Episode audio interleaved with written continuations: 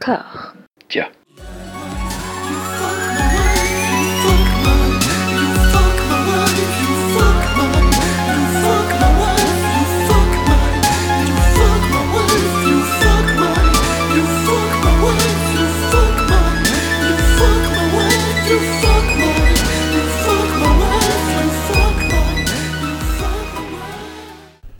Bienvenue à toutes et à tous dans le dixième épisode de Robert Anyways, le podcast qui clopine dans l'intégralité de la filmographie de Robert De Niro avec la même inconscience qu'un cul de jatte qui se préparerait à traverser un champ de mine en s'imaginant qu'il ne risque plus rien vu qu'il n'a pas de jambes. Non, moi j'aime bien cette blague.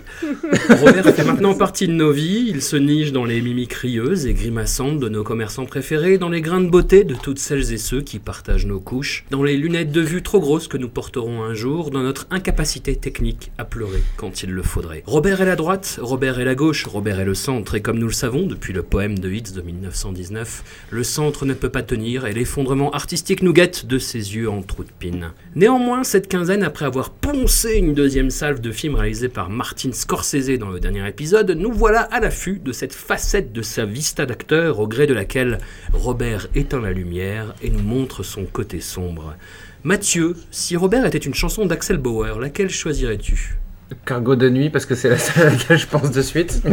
parce qu'il y a une homosexualité, homosexualité latente dans toute sa carrière? Je sais pas, je dis ça comme ça. Voilà, c'est c'est tout. Cargo de nuit, ok. Anouk, que veux-tu qu'on y fasse? Que ferais-tu à ma place? c'est vraiment un salopard. C'est Zazie, je l'ai, je l'ai. Zazie et Euh, Axel Bauer, toujours. Et Axel Bauer, ouais. Non, alors euh, je tiens à te féliciter François, euh, je me fais porte-voix de ma maman mais également de tous nos auditeurs, je pense. euh, tes introductions sont euh, de plus, mieux en mieux et tes lancements sont de pire en pire. Merci pour euh, cette- ces petites pentes savonneuses que tu nous fais à chaque fois. Avec grand plaisir.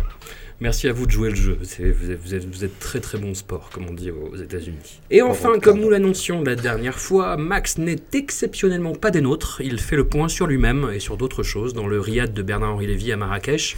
Il est tout aussi exceptionnellement remplacé par l'artiste qui signe le générique de ce podcast avec le magnifique morceau Ville Fidji.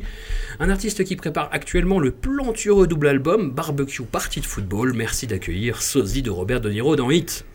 Salut bande de cave Merci pour l'accueil, merci beaucoup pour cet accueil chaleureux, ça fait plaisir. Bah écoutez, on est ravis de, de faire ce podcast avec vous. On est un peu triste que Max ne soit pas des nôtres, mais on est quand même pour lui, ravis que vous le remplaciez. Bon pied, bon oeil, comme euh, vous avez dit. Non, vous avez dit autre chose, mais J'ai dit tant pis pour lui, j'ai dit tant pis pour lui. d'accord, très bien. Les absents ont toujours tort. Voilà, je, je vais me tenir à carreau. Euh, vous avez visionné donc les 5 films de cette sélection. euh, on vous en remercie. Ouais, enfin j'ai regardé 5 fois Hit. D'accord. C'est bon, ok. C'était pas ça la consigne, mais c'est pas grave. Qui sommes-nous pour vous en vouloir et vous juger? Pas grand chose. Ouais, c'est vrai. Finalement, quand on se regarde les yeux dans les yeux, on est, on n'est pas grand-chose. Il y a poussière d'étoiles, encore une fois. Je vous enjoins poliment mais fermement à démarrer la série Sao de cette quinzaine avec un jalon assez important, l'air de rien. La première réalisation de Robert De Niro, Il était une fois le Bronx. L'adaptation de la pièce de Chance Palminteri, que l'on retrouve ici dans le rôle du gangster charismatique Sonny, qui a l'amusante particularité de faire beaucoup de gestes avec les mêmes trois doigts de la main. Du coup, est-ce qu'on doit dire qu'il parle avec les mains ou qu'il parle avec les doigts je, pose la question. Était une fois le Bronx s'attache à l'enfance puis à l'adolescence de Calogero, fils d'un chauffeur de bus joué par Robert et d'une mère au foyer un peu autoritaire mais pas trop, puisque si, comme il aime qu'on le surnomme, va se trouver un second père de complément en la personne de Sonny, le caïd italien de son quartier. Le film démarre presque comme Les Affranchis, dont il emprunte même des acteurs et des morceaux de la bande originale, et il s'en démarque pour fureter non sans aisance du côté de la chronique de quartier sur fond de misère sociale, de racisme et de passage à l'âge adulte. Anouk, tu nous as confié, de façon tout à fait étrange, avoir été cueilli par cette première mise en scène de Robert. Étrange, à ce point? Euh, Non, mais euh, oui, parce que c'est vrai que les films de gangsters jusque-là, j'étais pas, euh, pas la, Bah oui. la- la très grande cliente. Et ben là, bravo Bobby, je rien à dire. Au début, j'étais un tout petit peu sceptique parce que ça repose énormément sur les clichés. Euh, on a vraiment une, une enfance qui est complètement fantasmée. It was 1960, and doo-wop was the sound on the streets. It felt like there was a doo-wop group on every corner back then. Avec le quartier italien où tous les enfants sont en Marcel Blanc, il y a les mamas, tout le monde a des surnoms avec des petites particularités. euh. They called him Tony Toupee because he wore the worst hairpiece in the world. They called him Mush because everything he touched turned to mush. Jojo the Whale, As they say, you didn't walk with Jojo, you walked among him. Ça prend son sens au fur et à mesure. C'est ancré dans, euh, voilà, dans, dans cet univers qui est quand même assez chaleureux. Et il y a ce- cette, cette figure de double paternité entre euh, le papa et euh, le gangster qui prend son sens. Il n'y a pas vraiment un grand gentil un grand méchant. Bobby est tout en retrait en acteur, mais en même temps, il fait vraiment le, enfin, le papa un peu straight, euh, euh, réglo, et il le fait très bien. I want you to listen to me. Hey, do not go near the bar. Stay on the stoop, but keep away from the bar. When you're older, you'll understand why. Donc l'autre qui est euh, celui qui a coécrit Chaz, c'est ça Chaz qui a coécrit et qui, qui voulait euh, absolument jouer euh, ce rôle-là euh, est très bien, enfin le rôle est très bien aussi. On sent qu'il y a eu, à la fois on a appris avec euh, Martin Scorsese, donc on essaye d'en faire un petit peu niveau réalisation, donc de temps en temps on fait une petite caméra subjective, on fait des petits effets, voilà, Bobby euh, il est pas là pour se faire oublier, mais en même temps c'est pas gênant. Euh, on sent qu'il y avait des thunes, on a mis les thunes sur les droits musicaux, hein, euh, comme d'habitude, euh, on a, on a la, la, la bande originale qui va bien, mais qui est pas trop étouffante. It was now 1968. Dion was on top of the charts. The Beatles were changing the way we lived. Le jeune acteur a le petit grain de beauté, euh, bon, qui est légèrement déplacé, mais euh, on y est. On pourra parler des scènes euh, de racisme et de, du coup, est-ce qu'on parle de racisme anti-blanc? Non, on n'en parle pas. Et en même temps, racisme inversé, il y a des scènes comme ça qui sont, voilà, ça, ça montre juste une, une tension raciale dans un quartier. Ah oui, il y a un Carmine, ça j'étais trop contente puisqu'il Oui. y a un, un gangster qui s'appelle Carmine. Et voilà, c'est à la fois une histoire, une histoire d'amour assez chouchou, une histoire de coming, enfin un coming of age movie euh, entre deux figures paternelles euh, assez différentes et en même temps assez complémentaires. Bah, je, j'ai, j'ai tout simplement trouvé ça. Euh, Très bien, de très bonne facture, et euh, c'est sans doute mon film préféré de, de du lot là. Oh, Ouais. bon, ok. Désolé pour Hit. Non, non, non. Ouais, il faut faire attention un peu à ce qu'on raconte quand même. Sosie de Robert De Niro dans Hit, euh, vous avez jeté un œil Oui, oui, là, mais c'était une boutade tout à l'heure. J'ai effectivement regardé vos bazars, là. Et euh, bon, moi, je vais être très direct. Ces salades de macaroni, moi, ça me court un peu sur le haricot. Hein. Put him in a fucking you might.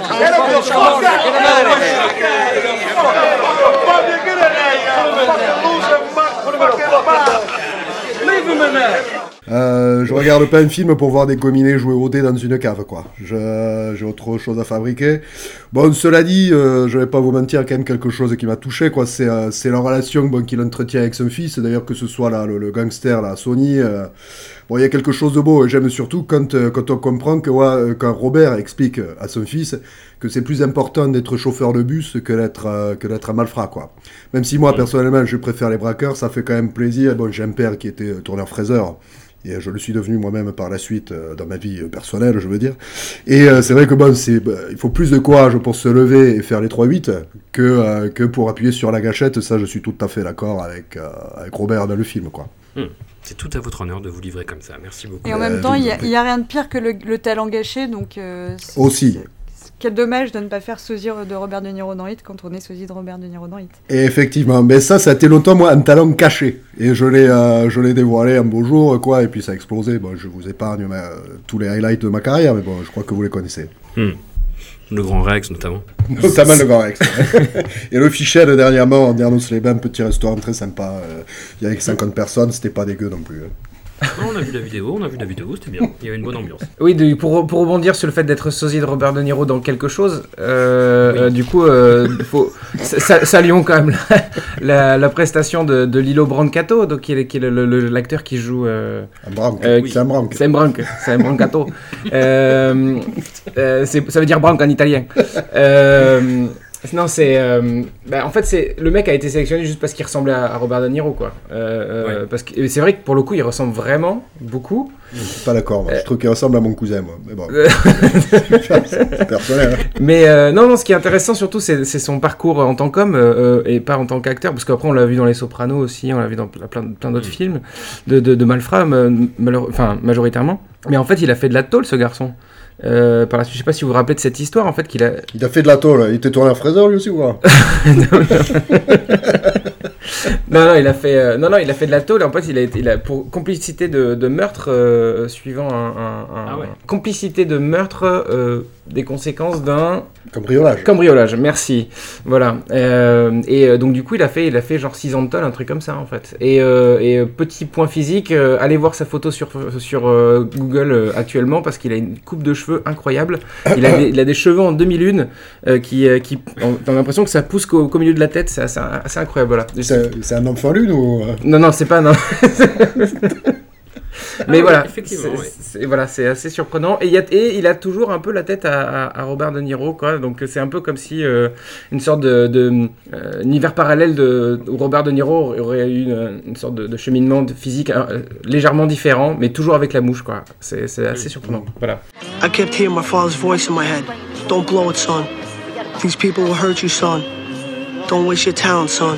Bobby, euh, je suis pas aussi euh, dithyrambique que toi, euh, Anouk. Je trouve qu'il il- c'est plutôt, il singe la méthode, euh, enfin la, la façon de faire de, de Scorsese. Et je trouve que c'est un, enfin c'est pas que c'est dommage parce que c'est une première œuvre, donc on peut pas vraiment le juger là-dessus. C'est peut-être qu'il a, joué la sécurité, que c'est le truc dans lequel il a grandi, mais ouais, je trouvais que c'était un peu, ouais, bon, euh, ça réinventait pas les, les films de, de gangsters un peu old school et, Ouais, et qu'en fait ça valait mieux quand même.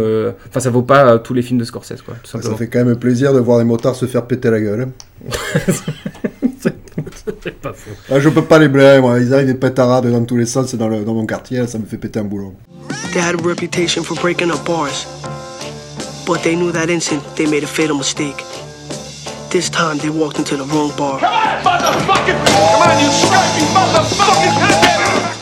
une petite théorie du complot que j'ai. euh, je sais plus si on en Ah. avait déjà parlé, mais je me suis demandé si euh, le film donnait pas un indice comme quoi Robert devait peut-être en partie sa carrière à la mafia. Qu'est-ce qu'on en pense de ça Pourquoi Eh ben, euh, Explique. que euh, en ayant des rapports dans l'enfance assez proches, et puis avec Martine, bon, ils étaient dans les mêmes quartiers. Alors, ils n'étaient pas mafieux même, mais bon, c'est des gens qui côtoyaient. Est-ce qu'il n'y a pas des systèmes de blanchiment d'argent, de production, où les mafieux veulent être à la fois représentés, mais représentés de manière un peu positive Je pense que ça concerne plus Scorsese que De, De Niro pour le coup, parce que De Niro. Oui, mais du le- coup, en faisant bosser un peu euh, le truc à la fin, tu vois, it's a, it's a guy, it's a girl, euh, pour faire bosser un peu leurs leurs copains, les, les gamins du quartier, euh, je sais les placer quoi.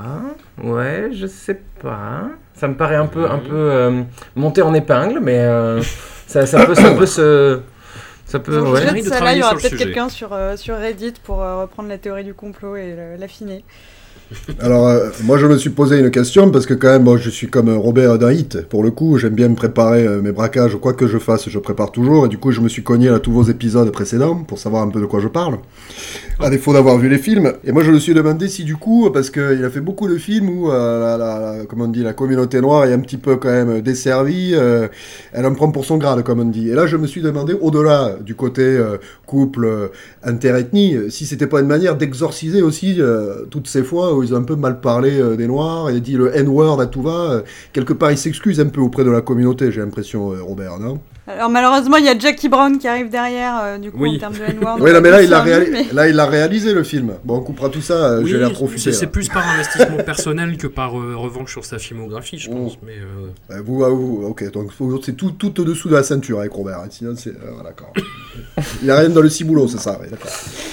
Mais euh, sinon, je, je- je viens de percuter euh, euh, en fait euh, ton intro pourri sur Axel Bauer, c'est parce que le personnage principal s'appelle Calogero C'est c'est Mhm. pour ça que tu m'as fait ça Non, juste. non, c'était vraiment pour faire une intro horrible. Quoi. Ouais, t'es sûr? En tout cas, Ah, pour... du coup, s'il faut rebondir sur la musique française, j'aimerais te dire que les trois signes que fait Charles Palminteri dans le film, c'est le signe de Jules. Voilà, que tu le saches. Et t'avais une anecdote sur Calogero aussi, il me semble, tu m'en as parlé tout à l'heure. Oui, mais sur le l'acteur. Oui, Oui, mais je viens de la raconter. ah, tu parles un peu pour moi. Putain, le mec, il écoute pas, quoi. Ah mais, mais si, mais que d'une oreille. c'est c'est vrai en plus. On va partager les Eh écouteurs. ben, écoutez, je vous propose d'apaiser un petit peu les esprits et de poursuivre avec rien de moins que Hit de Michael Mann. Trois ans après l'excellent Le Dernier des Mohicans, le réalisateur s'empare du patron usé du récit chassé-croisé, du truand et du flic qui le traque, et il brode une tapisserie de Bayeux du film policier des années 90. Une fresque de 3 heures, ultra documentée sans que ça ne vienne jamais contaminer la narration, vive, précise, alerte, qui prend soin de caractériser ses personnages, de développer leur mécanique relationnelle au sein de cette éternelle froideur urbaine caractéristique du réalisateur. Le premier face-à-face cinématographique entre De Niro et Pacino autour d'un café dans un diner bondé puis sur une piste d'aéroport, la nuit dans un mano à mano rentré dans la légende. Pour ne pas l'avoir vu depuis une bonne dizaine d'années, je redoutais qu'il ait perdu en puissance, mais non, no way José Surtout si on le compare à l'involontairement très drôle Criminal Squad, un faux remake bouseux avec Gérard Butler et Pablo Schreiber, sorti l'an dernier, que je vous conseille, parce que c'est Quoi, une De, de rien, de rien, de rien. Sosie de Robert De Niro il me semble que vous êtes le mieux placé pour parler de ce film. Écoute, moi, euh, je pense que euh, je me parle assez bien à travers mes, mes impersonations régulières et quotidiennes. Je, je me parle à travers ma carrière avant tout, à travers les milliers de morceaux que j'ai déjà réalisés. Bon, euh, au-delà de ça, qu'est-ce que vous voulez que je vous dise sur Hit Bon, euh, c'est 2h50 de- d'orgasme, pur et, pur et simple. Voilà, voire 2h57 si on a envie d'aller jusqu'au bout du générique, bon, ce que je fais rarement, bien évidemment. Et l'histoire de Neil McCauley. Neil McCauley, c'est euh, c'est le loup, c'est le loup alpha, le loup sol- seul mais pas solitaire, j'ai envie de dire. Et euh, voilà, qui, qui erre comme ça dans la grande jungle de Los Angeles euh, et qui, qui est à la recherche du, du braco ultime, du braco ultime qui lui permettra de, de, de- de prendre sa retraite et de partir aux Fidji. À Fidji, il y a plein, plein d'algues fluorescentes qui remontent une fois par an du fond de l'eau. C'est un peu à ça que ça ressemble. C'est un peu à ça que ça ressemble. C'est un peu à ça que ça ressemble. C'est un homme de contrôle avant tout, il contrôle tout. Euh, Il, il règle ses problèmes personnels comme un chef, euh, il règle les problèmes conjugaux de Chris Shirley sans tartonne sa, sa donzelle dans un motel. Bon, je veux dire, ça, ça fait toujours plaisir. Euh, c'est pour euh, Josica Josie. Quoi? À quoi vous jouez là? À quoi je suis en train de jouer? Je parle dans le vide, je parle tout seul. Et euh, bon, il manipule évidemment beaucoup d'armes, on sent que c'est un expert à tous les niveaux, il est très, euh, très discret, euh, mais je, je crois que Mathieu ici présent me parlera mieux que moi, il est euh, très prudent, euh, je pense que voilà, on est, on est, alors on en parlera peut-être plus tard aussi, parce qu'il y avait ce film là, euh, Ronin là je crois, qui est une espèce de hit euh, à la française. Mais euh, Oui. euh, ouais, ouais, et euh, En quelque mais sorte. voilà, on est, on atteint la quintessence de l'authenticité de ce qu'est le gangstérisme des années 90, j'ai envie de dire. Hmm. D'un hit. Donc euh, voilà, du sang-froid, de l'attention, en même temps, les deux s'entremêlent, des beaux costumes, de, de- de l'amour, de la beauté, des nuits hollywoodiennes. Qu'est-ce que vous voulez que je vous dise d'autre? Cette philosophie du tout pouvoir quitter en 30 secondes montre en main, c'est quelque chose qui vous inspire, qui vous drive au quotidien? 30 secondes, montre en main. 30 secondes. Eh bien, écoutez, oui, figurez-vous, figurez-vous que c'est exactement. ben, depuis que ma carrière musicale a décollé, je peux vous dire qu'à l'usine, euh, ben, j'ai pas traîné, quoi. J'ai j'ai posé mon dépliant, mon, mon dépliant, j'allais dire, mon tablier, et puis, euh, puis hop, et puis j'ai pris ma carrière musicale à bras le corps. Maintenant, je suis euh, voué à ça corps et âme. Et, euh, et voilà, effectivement, quoi, il faut toujours, toujours, euh, quoi qu'il arrive, euh, être prêt à tout quitter en 30 secondes mon travail. Je pense que ça, tout le monde devrait, euh, une fois encore, adopter cette philosophie, quoi. On n'a qu'une vie, et puis euh, voilà, il faut être opportuniste. Je fais ce que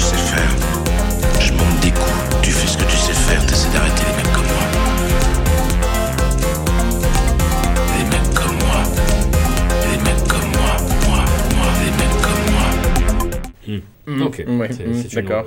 Quoi, tu- tu tu- c'est une- belle Ça te suffit pas, ça te suffit. pas, t'es pas content?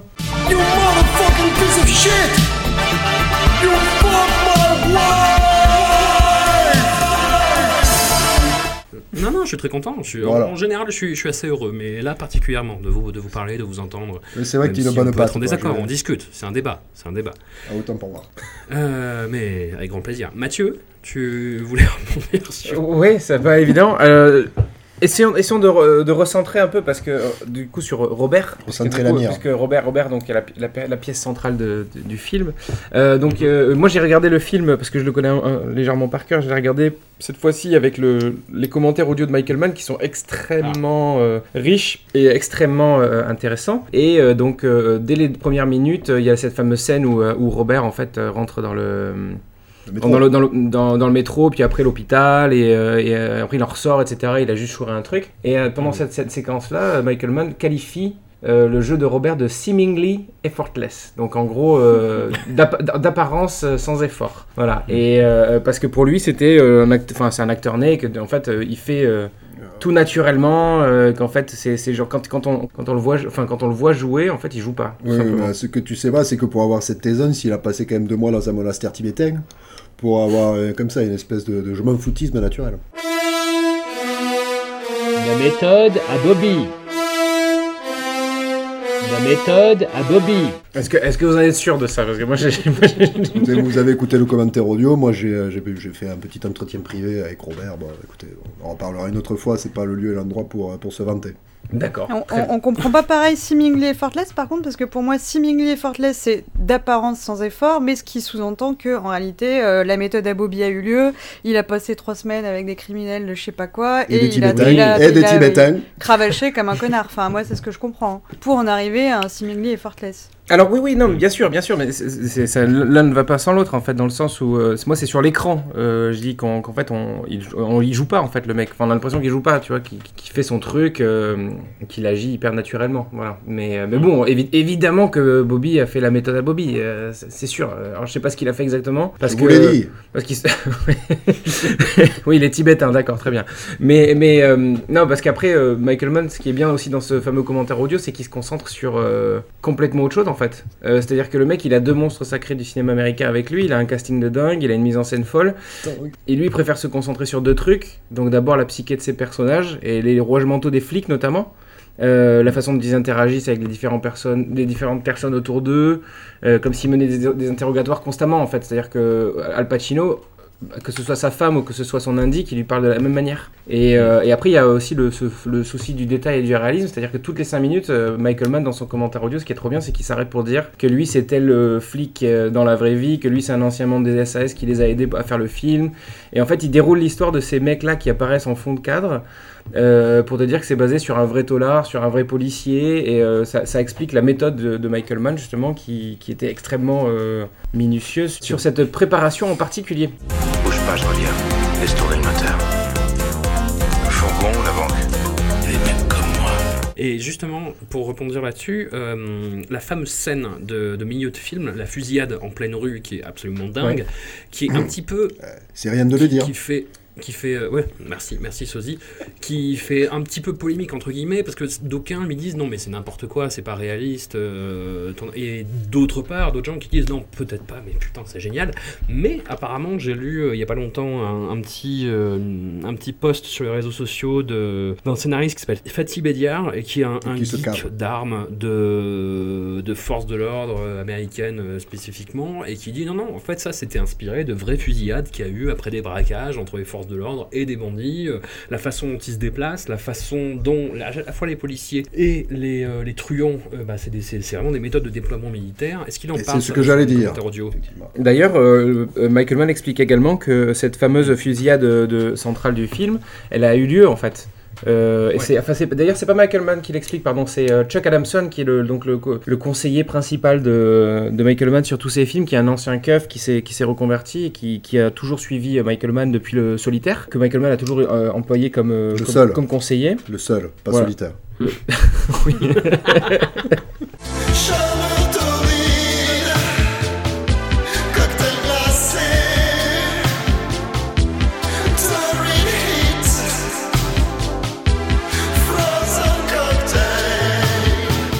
Et en fait, ce mec-là, Chuck Adamson, explique que, que cette fusillade en plein jour, en plein milieu de, de Los Angeles, elle a eu lieu. Elle a eu Mm. lieu quelque part et qu'il expliquait exactement, point par point, comment les mecs ont ouvert le feu, comment les, les flics se sont euh, déplacés, comment les, les, euh, les malfrats se sont défendus. Et c'est exactement la même chose, en fait. Moi, j'avais lu à l'inverse que ça avait inspiré des euh, malfrats euh, qui avaient vu le film et qui s'étaient dit ah tiens c'est pas mal ce, Bah. plan fusillade, on va essayer de faire pareil et qu'on a retrouvé euh, le film. Il chez- y a une anecdote eux. fameuse qui dit que Redouane Faïd est venu à une masterclass de Michael Mann et qui lui a déposé Exact. des questions euh, sur, sur Hit spécifiquement en fait. Il lui avait Ouais. pas posé les questions, il lui avait, il l'avait remercié parce qu'apparemment ça l'avait inspiré dans sa carrière personnelle de braqueur. Oui, je m'interroge, je m'interroge, excusez-moi, je m'intéresse un petit peu à toute la carrière des, des filous euh, de l'Hexagone. Si vous voulez, depuis, euh, depuis 20 ans un peu, je connais Monsieur Michael Mann. Je l'ai découvert avec euh, The Thief et avec une bande de, de copains. On a regardé un peu ces films comme des reportages, comme des euh, documentaires. Et euh, parfois même, euh, bon, récemment, à d'éminents journalistes qui m'ont demandé, mais tu sais, tu as fait une grande carrière criminelle, tu t'es fait tout seul, tu es un autodidacte. Et euh, je leur ai répondu que non, j'avais un conseiller technique, un prof de fac, une sorte de mentor, et il s'appelle Michael Mann. Alors, Anouk, je je, je suis obligé de, de, de me tourner vers toi pour que tu pisses sur cette parade, encore une Je fois. suis, je suis obligée de te répondre. euh, et donc, que les âmes les plus sensibles euh, sautent de 3 minutes en avance sur le podcast, parce que ça va être un moment court mais désagréable. Tu vas parler des gonzesses Euh, je- donc euh, oui, alors moi il m'a fait effectivement l'effet d'un Ronin euh, à l'américaine et Ah bah oui. c'est on verra quand on parlera de Ronin mais c'est pas un compliment. Je J'ai eu un éclair de- d'espoir à un moment quand j'ai demo- j'ai j'ai cru que c'était un nanar et je me suis dit en fait ça va être marrant parce que je comprenais pas du tout le jeu d'Al Pacino euh, hors euh, de, de se dire bon il a complètement pété les plombs et c'est Ah, ça il- qui est marrant dans ce film, c'est il ça a qui fait que enroulé le film est culte.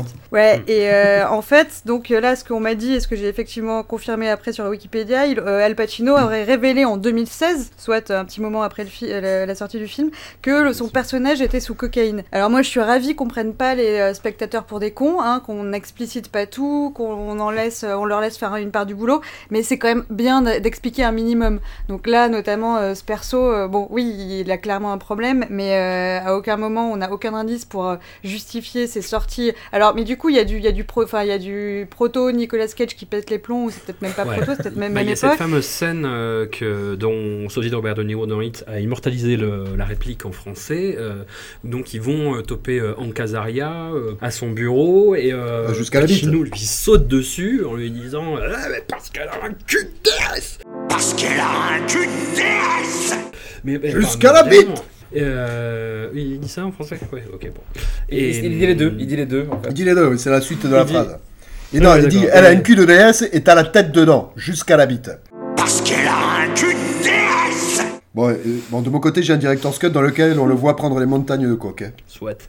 C'est encore pire en VF du coup. Mais oui, effectivement, il y a cette scène où on se dit, oula, qu'est- qu'est- qu'est-ce qui se passe tout d'un coup? On, subodore éventuellement que c'est le trop de café, on va dire, ou la, la fatigue, mais euh, c'est vrai que c'est pas clair.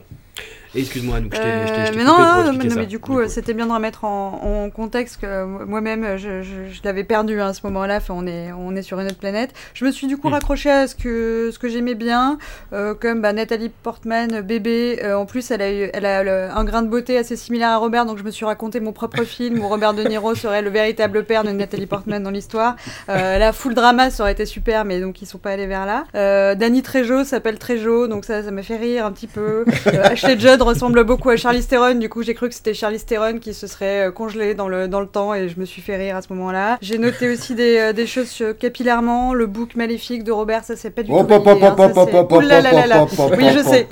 Je sais que critiquer le physique de Robert De Niro dans Hit, c'est quelque part critiquer le je physique du de Robert De Niro dans Hit, mais je suis obligée de le dire. Je le dois, je, je le dois à mon honnêteté intellectuelle et à nos auditeurs. Euh, le book Oui. maléfique, ce n'est pas le look le plus sexy de. Robert. Mais le- c'est quand même mieux que le- les cheveux de Val Kilmer dans toute la première partie. hein, que j'ai juste euh, dessiné un smiley qui tire la gueule, mais n'importe qui qui aura vu le film comprendra que ce- cette chevelure n'a aucun sens et n'est absolument pas faite pour le cinéma, ni même pour ce, ce plan terrestre. Euh, voilà, on est sur je un veux catogan, envoyer tout ses ce qu'il y a cheveux. de plus euh, classique, quoi. Je veux dire. Non, on est sur une espèce de brushing euh, mi- qui ne sait pas ce qu'il veut, avec des mèches qui partent de partout. La couleur n'est pas définie. Non, non, envoyez-moi ça dans l'espace. euh, je veux même pas que ça tourne en La orbite. couleur je est définie, c'est blond vénitien. C'est la pire des couleurs qui, qui existent. c'est blond vénitien. Euh, non, non, blond, euh, oui, euh, blond, blond fraise, c'est ça, euh, Mhm. strawberry blonde. Euh, non, non, c'est c'est- c'est euh, c'est un blond gris, c'est terrible. Et sinon, je me suis dit à la fin que c'était peut-être un Love Actually pour les, euh, pour les bonhommes qui n'osaient pas regarder Love Actually, parce qu'il y a quand même une une- des démonstrations d'hétérosexualité dans tous les sens qui sont extrêmement agressives. Alors, qu'on s'entende bien, j'ai rien contre les hétérosexuels, mais bon, c'est bien de rester un petit peu discret. Là, euh, tous les couples se, euh, se galochent alors que ça fait 20 ans qu'ils sont ensemble. Parce qu'elle a un cul Du coup, bon, soulignant euh, non pas la solitude, mais la seulerie de Robert De Niro. Euh, oui, et voilà, donc c'est très mignon, mais les amis, il y, a des- il y a des comédies romantiques. Si vous avez envie de voir ça, il y en a qui sont bien mieux faites. Je vous conseille pas forcément Love Actually, mais voilà. Je suis passée à côté de cette chose, mais je suis ravie que vous soyez ravis. Et pourquoi Tom Sizemore s'appelle Sizemore? Parce qu'elle a un cul Non, mais j'étais pas dedans. Après, on, va, on, on en parlera pour Ronin, mais Oui, si on on aime les t'attend en tournant sur c'est Ronin, super. ouais. Si on aime les fusillades euh, dans Hit, c'est super. Je, en soi, ça me parle pas. Il y a rien qui m'a accroché. Donc, euh, et, limite, Pacino, c'est presque les meilleurs moments parce que du coup, c'est fun dans le côté n'importe quoi. Et toi, la confrontation entre deux hommes similaires qui ont choisi deux voies euh, différentes, ça te, ça t'intéresse pas? Ça te capte pas? Ça, ça captive pas ton attention de, euh, voilà, de se dire, il y en a un, il est policier, il veut aller jusqu'au bout, attraper euh, sa proie, l'autre il est bandit, il veut attraper son butin, et finalement les deux, ils, ils ont pas d'animosité l'un vers l'autre, mais bon, ils sont bien obligés à un moment de se confronter. Pour moi, c'est deux grands enfants finalement, ils ont joué, ils jouent un jeu, ils peuvent plus s'en sortir, quoi. Et c'est ça, c'est beau, parce qu'il n'y a pas de bien, il n'y a pas de mal dans Hit, il y a juste la vie, la pure, la vraie. Parce qu'elle a un cul Ouais, c'est vrai, non, mais je suis d'accord avec euh, la- la- le côté un peu, les, les deux personnages sont soumis sur le même, euh, sur le même plan moral euh, et on y est attaché de la même manière. Peut-être que je l'ai vu trop tard parce que j'ai l'impression d'avoir vu ça plusieurs fois depuis et du coup, c'est pas, pas ça qui m'a transcendé quoi. Écoute, Anouk, euh, grand bien te fasse. Alors- Ne m'en voulez pas. C'est Non, pas non, grave, je, je t'apprécie malgré tout. Euh, Ouais, très bien. Alors, pour rebondir justement sur ce- le côté euh, euh, les deux hommes qui sont euh, au même niveau, euh, il y en a un qui est brigand, l'autre qui est euh, qui est flic. Euh, J'avais aussi lu qu'en fait euh, euh, Michael Mann dit avoir écrit son film à l'envers. C'est-à-dire que la, le- tête le- en bas, euh, Euh. comme euh, Robert, euh, quand il fait les tractions, là. euh, dans les nerfs à vif, là. Comme une chauve- C'est un film de chauve-souris, en fait. Et t'as à te dire connerie, Rostack Donc, alors.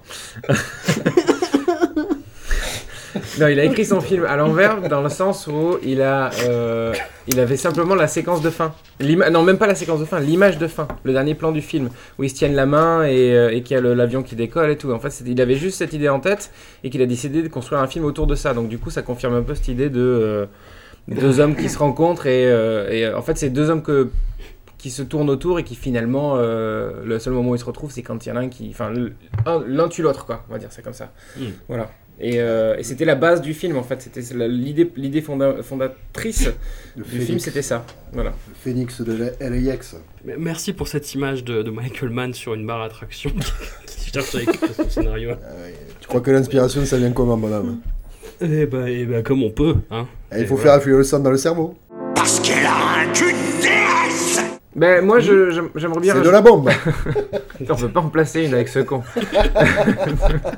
Non moi j'aimerais bien rajouter le, le, le, le fait que justement euh, il y a cette, donc la, Hit c'est surtout euh, la rencontre de deux monstres sacrés du cinéma qui s'étaient jamais rencontrés machin. Donc on nous fait tout un tout un, un laïus sur euh, sur le, la rencontre entre Pacino et De Niro.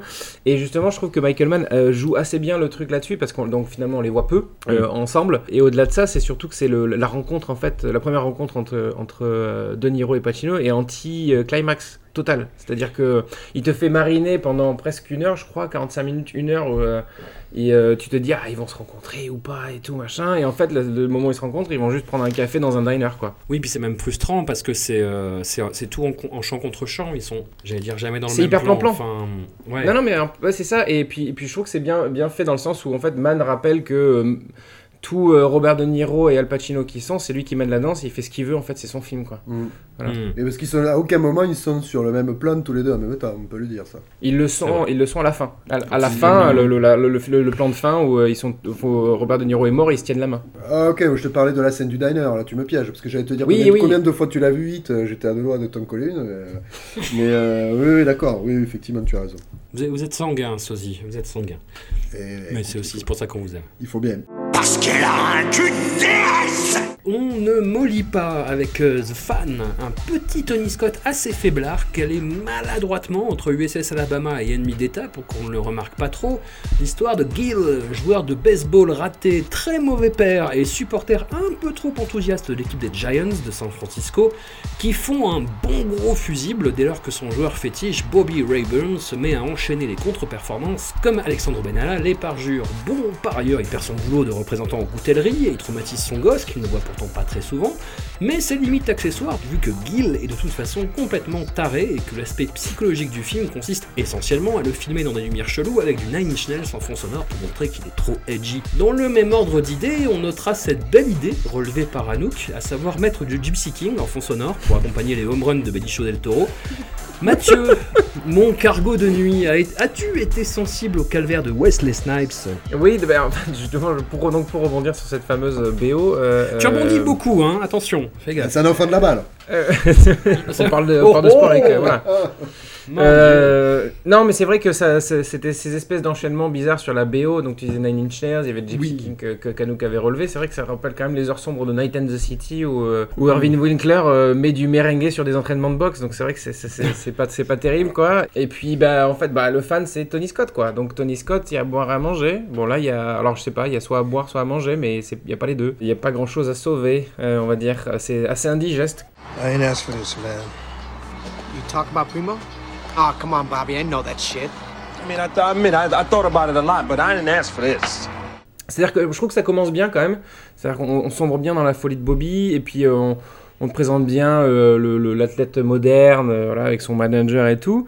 Mais en fait, euh, très rapidement, quand on rencontre euh, Bobby qui se met à interagir avec son fils, tu dis en fait, ah, là, ça va partir en vrille totale. Euh, le mec, Mm. euh, et ça part en vrille totale, quoi. Quand il amène son gamin au stade et que le gamin sort son schlass et qu'il lui dit Ah, ça c'est ça, c'est my boy.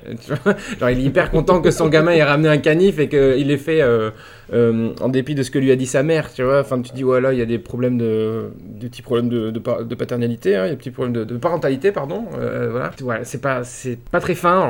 Encore une fois, c'est Tony Scott, on va pas le. Puis on sait pas trop à qui s'identifier en fait. S'il faut s'identifier déjà au personnage de Robert De Niro parce qu'on sent qu'il est dans une mauvaise passe, qu'il galère, et en même temps il est pas sympathique du tout. Il est, Ah non, non, il est par contre, il est- affreux, tout. il fait n'importe quoi avec son gamin.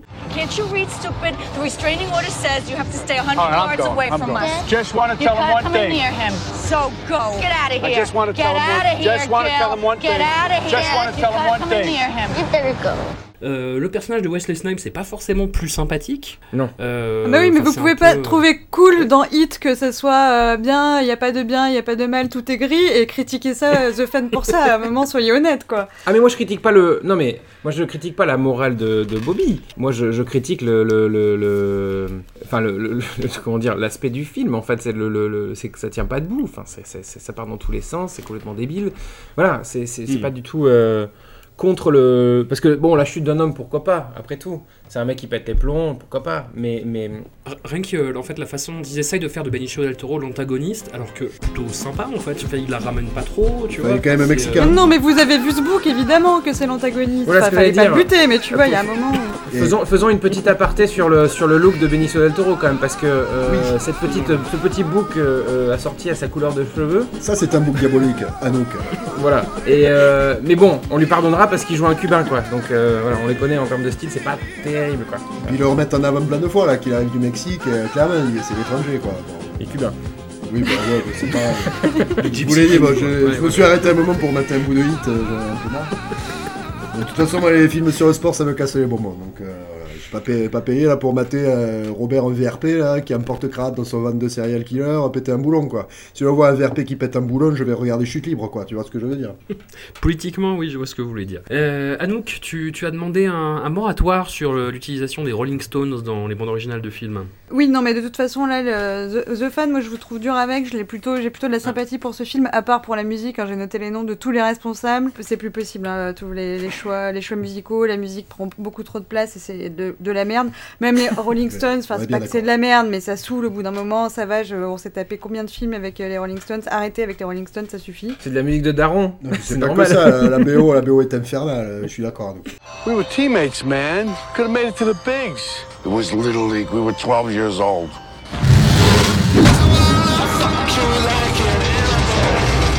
Par contre, en termes de daronnerie, je préfère pour le coup euh, les jeux de mots à base de couteau, et il y en a beaucoup. Euh, ça, c'est un véritable plaisir. Knife Euh, doing business Knife with you. doing business with you, évidemment, celui-là, on l'a tous noté. Okidoki. Pardon Ah, il a dit Okidoki à un moment, ça m'a choqué aussi. Oui, oui, non, mais voilà, au début, il commence très daddy, et puis c'est douce, ce, ce bas- ce bas- cette bascule vers la, la psychopathie, hein, qui est assez intéressante à voir dans cette chute libre. Bon, c'est un film de baseball, on peut le dire, c'est important parce que, bon, bah, moi, les baseball, j'ai toujours pas compris les règles, donc forcément, il me manque Personne un a petit compris. peu d'enjaillement de, de film. Et en même temps, c'est assez surréaliste et assez agréable de voir un, un film basé sur un jeu euh, qui, qui reste euh, super obscur avec ces, ces mecs qui courent, ces balles qui volent, on sait pas trop le- l'objectif, mais quand on se laisse porter, c'est assez euh, sympa. On peut noter la, la présence, euh, petit caméo de Jack Black jeune avant qu'il soit insupportable, donc ça fait plaisir. Oui. Hélène Barkin qui est très choupie euh, dans son rôle de Oh, euh, journaliste euh, sportive, femme. Black, You still want that interview? Are you serious? You would let Bobby Rayburn do an interview with a, uh, what was it? Castrating ball buster. Castrating ball buster, that's it. I thought I was off your list, man. Beaucoup de problèmes de sécurité routière, énormément de coups de fil qui sont faits au volant. Euh, J'étais très inquiète, moi, très tendue pendant tout le film. Euh, donc, si je peux vous rassurer, le, danger ne vient pas de là. Donc, j'ai noté que c'était super bien vu, le côté, euh, ce rapport du fan à son, jeu, à son sport, avec tout le côté superstitieux, où le, sport prend énormément de place dans la vie du fan. Je trouvais ça sympa, de, enfin, de voir le, jeu du baseball à travers ce prisme-là. Petit aussi, petit coup de cœur sur cette grand-mère qui va voir le match et qui a un petit euh, chapeau de, de l'équipe Stanford, de Stanford, et qui regarde Robert De Niro dans, ses démonstrations de, de parentalité catastrophique et qui le juge. Et qui le juge très fort avec son petit collier de perles. What's your fucking problem? C'est un peu le troisième film, euh, mais on va dire A Bronx Tale et celui-là sont les plus portés sur euh, la, le- la paternité. Mais même, euh, même Hit un peu, puisqu'il y a le personnage de Nathalie Portman qui souffre de son Mm. père absent et de pères de substitution qui sont pas toujours à la hauteur. Là, c'est carrément explicite. hein, on vous dit que il y a le pitcher et le catcher au baseball, ça je, je savais. Donc il y a celui qui lance la baballe et celui qui avec son gant et celui qui la rattrape avec sa petite batte. Et donc là, on est entre le père et le fils et la balle et euh, l'éjaculat et euh, la batte et le pénis. Donc voilà, ça c'est une scène hein, entière. Oui, qui oui. est- voilà, au cas où on n'est pas, au cas où on est juste des idées vagues mais qu'on n'ait pas envie de vraiment avoir le visuel, on te dit non non, tu vas avoir le visuel. Hey, Bobby! Finalement, moi j'ai eu beaucoup de fun à voir ce film, j'ai réfléchi. euh, je dirais pas qu'il est bon, mais il était fun à voir. Euh, j'ai eu un éclair de génie, mais peut-être qu'on avait déjà parlé et que j'ai juste oublié que je tourne en boucle dans une, une spirale infernale de, de Robert. Euh, je me suis dit que, parce que là encore, on le voit faire du stalking, vu qu'il est fan et qu'il a un joueur préféré, et donc il le suit, et c'est là où il va escalader dans sa folie. On le voit faire du stalking. Je rappelle que le stalking c'était très présent dans les premiers de Palma, où Robert jouait des personnages de stalker. Et je me suis dit, est-ce qu'on avait, est-ce qu'on avait pensé que ça pouvait être une métaphore de la méthode à La méthode à Bobby. La méthode à Bobby. puisque le stalker il observe et puis là il va jusqu'à non seulement il observe il prend les vêtements il, il essaie de rentrer dans la vie, vie de l'autre et euh, finalement Bobby euh, quand il, il arrive dans un rôle il veut faire ça il observe beaucoup et euh, il se transforme complètement pour rentrer dans la vie de l'autre Euh, je vous renvoie moi ça m'a fait penser pas mal à, au talentueux Monsieur Ripley bon le film est pas aussi bon mais il y a cette vibe là de, de, de sensu parasitaire qui vient complètement dévorer la vie de l'autre regarder plein de soleil avec Delon. Mais c'est pas les colonnes ce que tu dis, Anouk, mais je donne une précision un peu. Oui, c'est vrai, c'est l'original. soy- soyons dans le respect. Moi, je, je, je me, je me laisse savoir par mon amour de Jude Law, mais c'est vrai qu'on on n'en oublie pas l'histoire pour autant. euh, plein soleil. Voilà, donc euh, au final, euh, moi j'ai marqué quand même bon film. Bon, ce que je suis pas sûre, hein, je pense que c'était sur le moment, j'étais un peu émotionnée. Je dis bon film ruiné par la musique, et ça doit marcher beaucoup mieux quand on comprend les règles. Mais voilà, j'en veux que aux Music Supervisor, sinon tout le monde a fait le taf. Ouais, j'étais plutôt, plutôt convaincue. Bah, moi, ça m'a donné envie de voir Future Sport avec Wesley Snipes. Et Dean Kane, euh, accessoirement euh, Superman euh, de- des années 90. euh. De, de Lois et Clark, tout à Exact- fait. Exactement, tout à fait. Voilà, qui est devenu un acteur qui joue maintenant dans des films euh, évangélistes.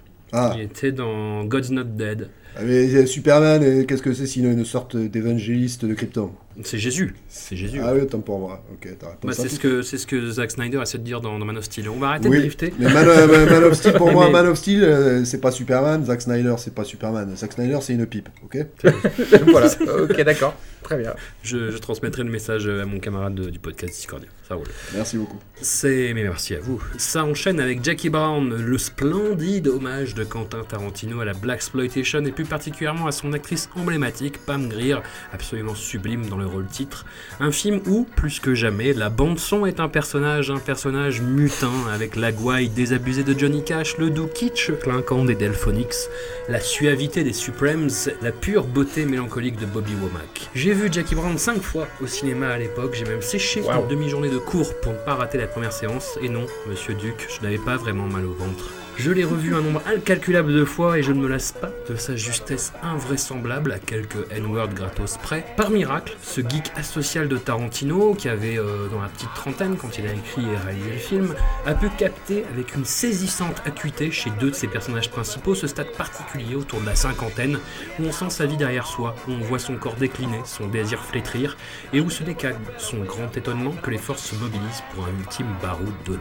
Anouk, as-tu été sensible à cette chaste romance Attends, pardon, je suis en train de manger, je pensais pas du tout que t'allais commencer par moi.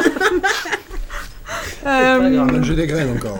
Je suis, je suis embêtée parce que j'ai pas grand chose à dire sur euh, Jackie Brown. Euh, J'aimais Tarantino il y a longtemps, Jackie Brown en faisait partie. Euh, Je l'ai détesté depuis, je- j'y suis revenue pour l'occasion et effectivement le film est bien. Enfin, il est pas du tout le côté agaçant de Tarantino de maintenant. I put a cherry on top. Booyah! Pour autant, euh, je l'ai trouvé un peu longué, mais en même temps c'est agréable. On se laisse porter avec les persos, c'est ce rythme un peu, ouais, un peu, un peu lent. On est très vite dans le dans le, dans le personnage de Robert euh, qui a eu donc euh, j'ai noté une, une vibe très My Name Is Earl. Je sais pas si vous voyez cette série, donc qui est arrivée Ouais. après le film, hein, mais je pense qu'ils se sont inspirés dans leur vision board. Il devrait, il devait y avoir une photo de, de Robert De Niro dans Jackie Brown. Euh, il est un peu, il est un peu largué, il est avec sa chemise, il regarde ce qui se passe. à un moment, il s'énerve. Bon, moi je me suis sentie un peu comme lui. J'aime beaucoup hein, ce, ce look. je pense que c'est le meilleur de la série. Je, ça lui va très bien. You all right out there? Yeah. Have some coffee? Go right ahead. Euh, un peu un peu agacé par euh, le, tout le début avec Samuel L. Jackson qui est vraiment là visiblement juste pour pouvoir dire le N-word un maximum de fois. Et dire Donc, euh, motherfucker le Beric aussi. Angle est très bien, mais pardon? Et dire motherfucker aussi, il le dit beaucoup. Il dit beaucoup fuck effectivement aussi. Motherfucker. euh, Ouais, euh, motherfucker et toutes ces, tous ces dérivés. Euh, bon, le Angle, c'est- ça fait toujours plaisir. Euh.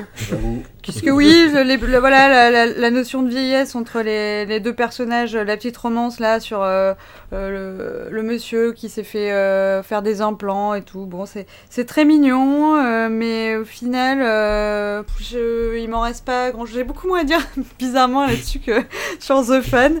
Donc pour ça ça m'arrange pas trop de passer en premier. Euh, mais voilà, non, si ça se tient. Après, bon, euh, il y a toujours des trucs qui auront vieilli qui ont un peu mal, euh, mal vieilli, comme euh, bah, la production Miramax, hein, Weinstein, ça c'est bon, c'est un peu rigolo. Ça picote, Voilà. ça picote un peu, ça, c'est vrai. Et voilà, ma, seule, ma, ma, ma vraie question, euh, c'était euh, le seul scandale que j'ai trouvé dans ce film, c'était est-ce que c'est vraiment possible de rester immobile sur le couloir qui roule alors qu'on est en retard au boulot et qu'on se met à courir après pour arriver en sueur? Je, je pense que là, il y a une, euh, une incohérence scénaristique. peut-être qu'elle a réalisé après qu'elle était en retard. Elle a vu une, elle a vu une horloge, elle a fait oh putain. Et on a le droit d'avoir un- une fulgurance aussi, hein. Je- euh, ça t'arrive à toi aussi, C'est vrai, moi je, je travaille pas donc je me rends pas compte. Ouais, voilà.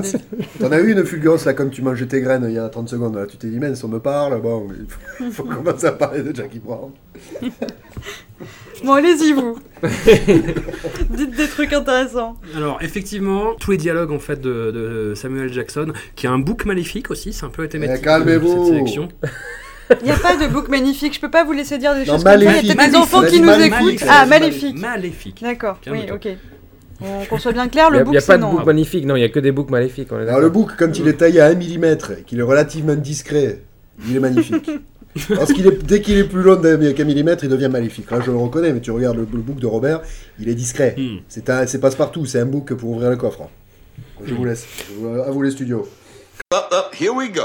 AK 47, the very best there is. When you absolutely, positively got to kill every motherfucker in the room, except no substitutes. Pour, pour revenir là-dessus, pardon. C'est- Je voulais pas parler du book du tout à la base, mais. Euh, de, le- les scènes avec, euh, avec Porte Chris le book Tucker. le c'est le- les trucs qui me saoulent à chaque fois. Parce que c'est vraiment les scènes où Tarantino se regarde filmer, s'écoute euh, parler, écrit, se regarde écrire. Enfin, c'est. euh, c'est oui, ok, on a compris, c'est la démonstration de force. Ok, tu veux faire des blagues, ok, tu veux faire dire le à des personnages. Ok, tu, tu as un acteur à relativement contre-emploi, mais euh, voilà, enfin, c'est une scène qui aurait pu être réglée en deux secondes, quoi. Mhm. C'est, il y, a, y y a Beaumont, il est chiant, je l'ai buté, quoi. Voilà, ça prend un quart d'heure, 20 minutes quand même dans le film. Toutes les scènes un petit peu avec Samuel Jackson sont dans cet ordre-là. Après, ça fait partie du personnage, mais c'est. avec, avec le temps, en fait, moi, pareil, j'ai j'ai adoré Tarantino et maintenant moins. Et avec le temps, euh, je pense que c'est un mec, et c'est dommage parce que c'est un peu sa marque de fabrique, mais qui gagnerait à moins se. Ouais, se, regarder écrire, quoi, s'écouter parler. Je sais pas ce que tu en penses, Mathieu, par exemple. Euh, ouais, non, non, non, je suis d'accord. Non, je suis d'accord. Enfin, moi, je, crois- je, crois- je- bah, pardon, je trouve que c'est quand même le film de Tarantino, on, on le voit le moins faire ça, quand même, hein, sur, la, sur la, la- la somme de tous, ces, de tous les films qu'il a pu faire. Je trouve quand même Mm. que c'est le, le- celui qui est le moins. euh, euh, où où cette démarche est la moins pro- proéminente. Je trouve que euh, il y a des, des- Comment dire Il y a des. Justement, sur la, en termes de mise en scène, il y a des, des choses qui sont apportées qui sont assez intéressantes. Du, de- par exemple, le, son effet Rashomon. Euh, qu'il utilise euh, euh, dans la scène du, du, du mall, euh, que je trouve très bien faite en fait. Juste pour expliquer, Rashomon, c'est, enfin pour résumer, c'est un film de Kurosawa et c'est montrer la même scène mais avec des points de vue différents. Voilà, exactement.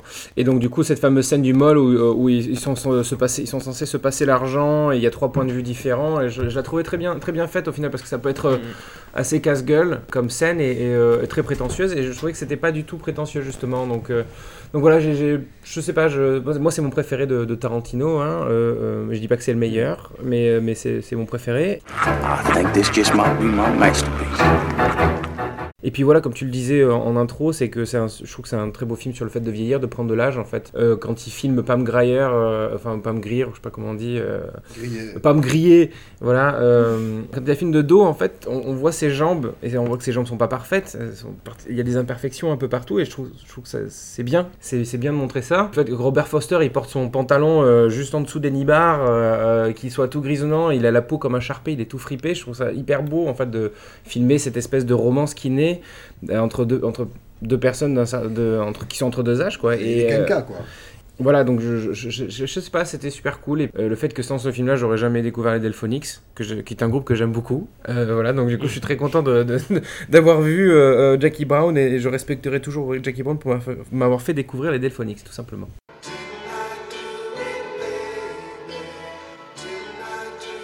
Pretty. Who is this? The Delphonics.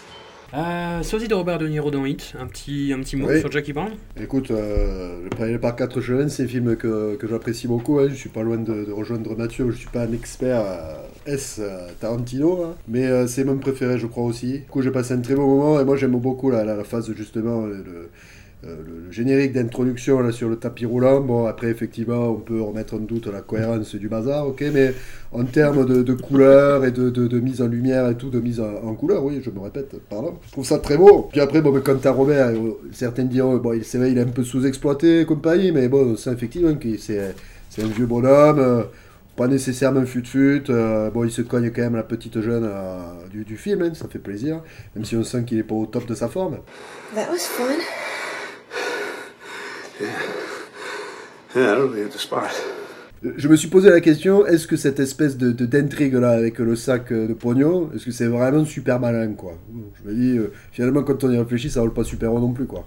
C'est moins, bien- c'est moins bien que dans Hit. C'est beaucoup. Bah, c'est moins bien préparé. Bah, bah, non, mais je veux dire, là, non, mais dans Hit, il n'y a pas d'arnaque. Dans Hit, c'est direct. Tu rentres dans la banque, tu sors le M16, bon, tu, tu dis au personnel que tu braques l'argent du gouvernement, mais pas son argent, et puis tout se déroule comme sur des roulettes, quoi. Là, euh, là, on est dans une arnaque un petit peu, une espèce de magouille, mais tu te dis, bon, c'est pas non plus la magouille la plus, euh, la plus maligne de tous les temps. Je sais pas ce que vous en pensez. Non. Ah ouais, moi j'étais contente parce que pour une fois j'ai compris du coup, parce qu'ils expliquent bien, en même temps t'es un peu surpris. Eh ben voilà, ben alors, attends. Excuse-moi, je ouais, c'est cool de- juste- d'arriver à suivre, mais oui, fille. euh. Je vais juste une phrase, euh, donc excuse-moi. Et c'est justement, je pense que parce que cette magouille n'est pas non plus la plus futée de tous les temps, qu'ils la font trois fois pour te donner l'impression que c'est super complexe et tout ça, tu vois, par les trois points. Et regardez, ils ont fait comme ça, alors que finalement, bon, ça, ça m'en touche une sans faire bouger l'autre, moi, perso. bon. Je trouve que quand même c'est malin parce que tu vois les légers, les légers changements qu'elle est obligée d'apporter à chaque fois, vu que selon comment les flics réagissent, il faut qu'elle ajuste. En plus, euh, tout le début, moi j'avais oublié le film, donc c'était assez cool de le revoir pour ça, parce que je, je, pouvais pas me spoiler euh, quoi que ce soit.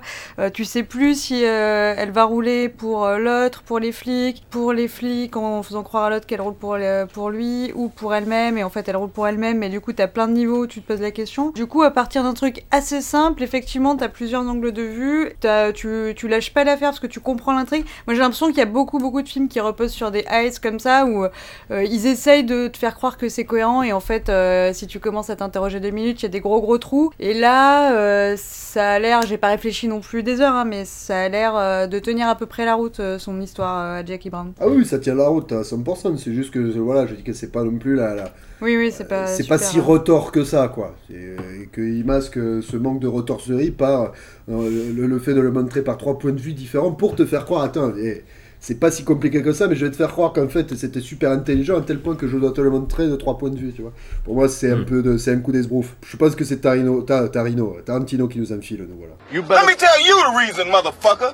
The reason is your ass ain't worth the shit no more. You better fucking back off, man. Après, Robert euh, sous-employé, euh, ce qu'on disait tout à l'heure, c'est qu'on est peut-être euh, face à un Robert qui est assez proche du Robert dans la vie. Oui. Donc, je sais pas s'il a eu besoin de faire la méthode, mais on l'imagine un peu comme ça, un peu taciturne, un peu largué. euh, Alors, En même temps, ça aurait pu être quoi sa méthode? Fumer des joints?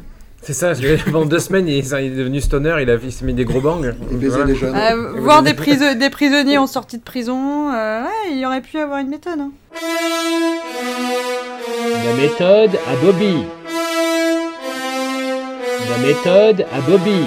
Ne sous-estimez pas euh, la capacité de Bobby de se noyer dans un verre d'eau et de bosser euh, deux, trois C'est mois pas lui d'ailleurs qui a écrit euh, le de- discours de la méthode, euh, T'en- avais parlé déjà auparavant, euh, Anouk, en disant qu'il y avait les premiers signes de vieillesse, mais pour moi, c'est vraiment ce film-là euh, qui. Bon, après, c'est parce que c'est la thématique du film, mais c'est vraiment le film où on se rend compte que Robert De Niro a pris un coup de vieux aussi.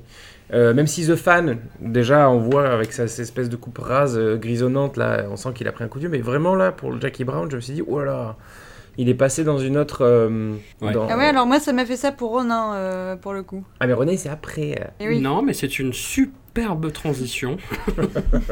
Euh, on termine donc avec Ronin de John Frankenheimer, un polar de plaisance dans le sud de la France, bien calé dans sa filmographie entre L'île Docteur Moreau et Piège Fatal, soit les deux pires films d'un réalisateur qui était quand même bien plus inspiré, bien plus inspiré, ouais, tout à fait, dans les années Encore 60 les et nains. 70. Là, il se la coule douce, il recommande un petit verre, un dernier avant de partir, il se laisse vivre autour de cette intrigue lambda, artificiellement relancée par des trahisons dans tous les sens. Un Ronin, nous apprend-il, est un samouraï sans maître. Un Ronin, nous rappelle-t-il, à travers le personnage de Michael Lonsdale, dont on va reparler, je pense, c'est... voilà, parce qu'on oublie un peu le contexte et le fond vaguement symbolique. Voilà, et c'est surtout, en fait, ce film, Ronin, pour peu qu'on veuille prendre la peine d'y réfléchir, ce qui, ce qui demande beaucoup euh, quand même d'efforts, L'histoire d'une bromance virile, mais correcte, entre Robert et Jean Reno. Sosie de Robert De Niro dans Hit Mathieu, j'ai envie de vous voir vous battre pour ce film. Alors, euh, donc, non, euh, non, non, c'est pas, c'est, non, je- non, il faut que je, il faut que je, je, je m'exprime bien parce que donc, je trouve les, je trouve les trois premiers quarts d'heure du film bien, vraiment. Euh, je pense qu'il faut le défendre. Là, il faut le défendre. Enfin, par exemple, Anouk, tu critiquais beaucoup la, la, la scène de, de Paris, tu l'as trouvée particulièrement ridicule. Moi, je trouve, la trouve pas ridicule. Alors, c'est peut-être parce que j'habite plus depuis 4 ans en France et que j'ai cette espèce de nostalgie de la France. Voilà, moi, un mec qui, qui rentre dans un bar avec un béret et qui commande une chopine euh, juste avant la fermeture, et alors qu'à côté de lui, il y a un mec qui fume des clopes et qui écrase sa cendre, qui écrase sa cendre dans un, dans un cendrier Ricard, pour moi, c'est ça un bar. voilà, donc du coup, ça marche. C'est fermé, monsieur. Juste un petit verre. Quand il arrive et qu'il remarche dans des rues pavées, c'est Montmartre. Moi, ça marche. Et après, les courses-poursuites sont hyper bien faites. La, course-poursuite dans le Vieux-Nice, particulièrement, elle est complètement ouf, pour de vrai. Elle est vraiment euh, incroyablement filmée. Les séquences où en fait on voit les, personnages s'installer, où en fait on se rend compte que Sean Bean est un, gros raté, que c'est Bobby qui prend la main, que Jean Reno en fait ça devenir son lieutenant. C'est assez bien amené, je trouve. C'est pas, il y a quelques clichés évidemment, mais je trouve que c'est assez bien amené. Et après, à partir de ce moment-là, ça se casse totalement la gueule. Voilà, le film à partir de 40-45 minutes, ça devient n'importe quoi. Et après c'est la, c'est la, c'est la course à l'échalote, ça devient euh, une, Enfin voilà, un truc qui sans ni queue ni tête. Il y a Katharina Witt, enfin ils ont pu se payer une patina- patineuse artistique, donc ils se sont dit ah on va foutre du patinage artistique dedans, on met du Andrea l'a Bocelli. Euh, tu vois, euh, on, on voit, il y a Michael Lansdale qui arrive, on se dit putain super au début du film, euh, Jean Reno il s'appelle pas Jean-Pierre ou Jean-Claude, c'est génial, ils ont, ils ont pas fait le cliché, t'arrives chez Michael Lansdale, il s'appelle Jean-Pierre, nique sa mère, c'est pas possible, tu vois. Tout est prêt, Jean-Pierre? Tout est prêt. et- et on retombe dans les travers en fait de trucs qu'on- dans lesquels on, on tombait pas. Et, et puis il y a un truc qui est quand même assez gênant euh, au global c'est le, le- le côté euh, mansplaining de, de Robert De Niro hein, euh, euh, vis-à-vis de Natasha McKellen qui est censée être la boss du projet et qui se fait en fait euh, qui se fait rouler dessus par, euh, par Robert De Niro à longueur de journée. Et le, le pinacle de cette situation étant quand même quand euh, ils vont faire des photos de repérage dans un hôtel à Monaco et que euh, elle se maquille et qui lui dit que ce gros rustre qui lui dit good cleaned up. voilà, euh, en gros, euh, t'es pas mal quand t'es nettoyé ou quand t'es euh, maquillé, pomponné, quoi. J'étais là, putain, ouais, voilà. Donc un peu, un peu malaisant quand même, Bobby, dans ce film. hein. Très bon mercenaire, mais, euh, mais, mais, euh, mais finalement très peu galant. À nous, qu'est-ce que tu veux rebondir sur le traitement de, Nash- de la pauvre Natacha dans le film? Pauvre Natacha, euh, bon, elle est, vi- elle est victime, victime de tous. euh, côté grosse vibe Meryl Streep, hein, je pense que des, des gens qui ont fantasmé sur Meryl Streep euh, avant et qui se sont dit qu'est-ce qu'on peut avoir, et on peut avoir Natasha McElhone. Donc elle fait plaisir à l'écran. Moi, c'est vrai que je suis plus Natacha que course poursuite, mais Natacha est au volant euh, dans la course poursuite et on voit bien que quand les femmes sont au volant, et ben euh, elles vont à contresens sur l'autoroute. Donc euh, moralité, ne laissez pas une femme conduire, c'est très très dangereux. Est-ce qu'on est d'accord sur le- la dimension euh, métaphorique phallique de la boîte de vitesse euh, manuelle? Moi, j'y connais rien en voiture, hein, j'ai pas le permis, mais j'ai senti qu'il y avait des, des scènes avec des montages. J'y Oui. connais rien, vous me dites, hein, mais il y avait si, une si. insistance certaine sur la boîte de vitesse manuelle. Ah, et ben, comme je sais qu'aux États-Unis, ils ont plutôt des. Non mais il faut, il faut, Ah. il faut euh, pour ça, pour ça, pour se convaincre de ça, il faut regarder 60 secondes chrono avec Nicolas Cage et Angelina Jolie. Parce qu'il y a une scène de boîte de vitesse hum, qui vaut le détour. Voilà. Très bien, la met dans le bazar. Ah hein. bon, putain, oui. C'est un peu ça. Voilà, moi j'ai très très vite rien compris. À un moment, il y a des Corses qui ressemblent à, à Belmondo. Euh, Il y a une mallette, on sait jamais ce que c'est. Alors c'est un MacGuffin, hein, du coup, mais bon, euh, bref, Oui. euh, ça n'a aucun sens. On dit des trucs intelligents des fois, comme la carte n'est pas le territoire. Par contre, on est incapable d'avoir une conversation qui a du sens. C'est-à-dire quand quelqu'un pose une question, l'autre personne répond par une question ou par un truc qui n'a rien à voir. Donc, euh, ils sont jamais tout à fait dans le même plan de, de discussion. Euh, Robert débarque et Robert débarque direct avec des, euh, des dad jokes euh, très solides, des petits, de- des petits bons mots qui, leur- qui lui rend immédiatement Jean Reno très sympathique. Enfin, l'inverse, Jean Reno le trouve très sympathique immédiatement. Petit coup de cœur pour les, le, le computer guy, le mec qui est fort en, en, en ordi, puisqu'il il passe son temps sur une espèce de Google Maps, mais à l'ancienne, avec des cartes super vieilles et des espèces de points qui clignotent. Et ça, c'est vraiment cool de voir la, la vision technologique avancée de 98 quand même. hein. C'était il y a pas si Non, tu longtemps. disais que c'était le futur à l'époque en plus. Ouais, je pense, hein, ça, ça devait être impressionnant, mais du coup ça, ça a vieilli d'une manière un peu inattendue. Euh, et sinon, j'étais un petit peu déçue parce que donc Ronin, euh, le gentil euh, Lonsdale, nous explique bien ce que c'est pour bien nous mettre dans l'ambiance, euh, samouraï et tout. Et, euh, sauf que du coup, à la, fin- à la fin, ils sont passés beaucoup. Donc moi, j'étais super déçue. J'attendais qu'ils se fassent, enfin qu'ils se meurent, euh, qu'ils se fassent tous ces plus coups en gros. Et euh, en fait, non, genre ils repartent tranquillement. Je trouvais ça louche. Sapo, sapo, what? Seppuku, disembowelment. Uh, the sword goes in here. Ah, mais ils ont retrouvé la mallette, alors du coup, euh, pas besoin de se faire ses beaucoup. Sapo, what? Parce que la mallette, c'était leur, euh, leur so- sorte de maître samouraï. Parce que c'est pas comme ça que Mais ça non, marche, je crois. mais euh. non, non, non. non, parce qu'ils ont été embauchés, ils ont été embauchés pour une mission, ils ont accompli la mission, donc du coup, il y a pas besoin de se faire ses poucous, tu vois. Sapo, what? Oh, mal- mallette, mallette sensei. ok, ok. Euh, non, mais sinon, voilà, ma, ma critique finale, je crois que j'ai marqué, c'est vroom vroom mip mip. Oui, c'est un peu ça. Oui, man, c'est c'est vrai que c'est un film curieux, quoi. Mais. Euh... Mais, Non, euh, mais déjà, attends, tu permets. Euh, je te coupe. c'est normal. Bon, ça vaut pas hit, hein, on va pas se voiler la face. Non, c'est sûr. euh, déjà, moi, je... même interrogation dès le début, euh, il y a la musique euh, de japonisante là, on ne sait pas si on est à Paris ou à Budapest, bon, c'est un peu curieux quoi. Après, moi, bon, pour avoir habité à Paris un peu, je sais, là, le, le bar dans lequel ils vont, là, avant c'était un bar tenu par, c'était quoi, des Cubains, ils te faisaient des, des euh, il y avait dans des verres en plastique géants, là, t'avais quoi, euh, 12 portions de rhum pour une portion de Schweppes, du Steph, je crois, c'était c'était du faux Schweppes, bref. Du coup, ben, enfin, tout ça c'est détruit maintenant, c'est un terrain vague maintenant, bon voilà, comme ça c'est dit. Euh, ensuite, bon, il y a Robert, effectivement, il est un peu fatigué, il est habillé comme Colombo, il fume les gitanes de maïs de Jean Reno, il se les met sur les oreilles et tout, bon, c'est sympa, ça fait rigoler. Euh, mais euh, après, bon, qu'est-ce qu'il y a dans le film J'ai envie de dire. Il y a des Citroën. Il y a beaucoup de Citroën, et c'est vrai que ça fait une petite course poursuite en BX, ça fait toujours pla- plaisir, ouais, c'est vrai. Et non, mais moi, d'un point de vue personnel, bon, je suis pas. voilà, je suis plutôt côte ouest, tu vois, comme, comment dire, comme école, hein, c'est plutôt Californie, Los Angeles. Mais j'ai trouvé qu'il y avait quand même une certaine authenticité dans ce film, en tout cas, moi, tel que je m'imagine des, euh, vieux bandits. euh, euh, français, je les imagine comme ça, à tout le temps être sur le qui-vive, tout le temps méfiant, à monter leur cou dans des hangars désaffectés, à dormir sur des lits de camp, et euh, à être habillé avec des cuirs un peu usés, euh, voilà, euh, se rejoindre dans des troquets, voilà. De ce point de vue-là, je trouve qu'il y a quand même une certaine authenticité dans Ronin, ou Ronin, vous vous démerdez, qui est pas dégueulasse. Ronin. Dans Ronin, ouais. Bon, et après, moi, je suis pas loin de rejoindre Mathieu, là, je vais lui laisser la parole, là, parce qu'il trépigne, mais... Pas du tout, tu trépignes, tu trépignes, ma couille. Et parce que, ouais, voilà, après, après 45 minutes, c'est vrai que, bon, c'est... euh, il a la mallette, il donne la mallette, il tue la mallette, il tue le bonhomme, qui retourne la mallette, après la danseuse, elle fait du patin, bon, euh, on s'y perd un peu. voilà, vroom vroom bip bip, comme dira donc. Au suivant. Ouais, non, non, là, non, j'ai rien d'autre à rajouter si ce n'est que il y a le, ben, on peut revenir sur le fameux Jean-Pierre. Donc euh, quand euh, quand tu sais, quand tu sais pas marrant, j'ai demande. cru que c'était Jean-Pierre Mocky, moi, au début, pour de vrai. Ça aurait été drôle. Ah, mais pour de vrai, je vous jure. Non mais ouais. non, c'est juste dans le film. En fait, quand tu sais pas, demande à Jean-Pierre. Euh, voilà, c'est simple, c'est juste ça. C'est c'est assez fabuleux de voir que dans le film, Jean-Pierre, euh, c'est un peu la pitié, aussi, un peu comme Donald Sutherland dans Backdraft. Hein. Quand tu sais pas, tu vas voir Jean-Pierre. Ouais. Voilà, c'était assez assez sympa. Les gita de maïs, quoi. Ouais, Gita de maïs. Euh, mention spéciale à, Jean-Pierre qui conseille d'aller voir un bon russe euh, à Paris pour lui poser des questions sur les Russes. Et le russe qui est un garagiste dit, euh, euh, enfin non, le client je crois, dit euh, Vous cherchez quoi Des Russes Et puis vous avez vu des patins Peut-être vous pourriez aller voir le Holiday on Ice de, de la Russie. Il y a tous les Russes qui viennent. Et oui, C'est il a l'affiche sous les yeux.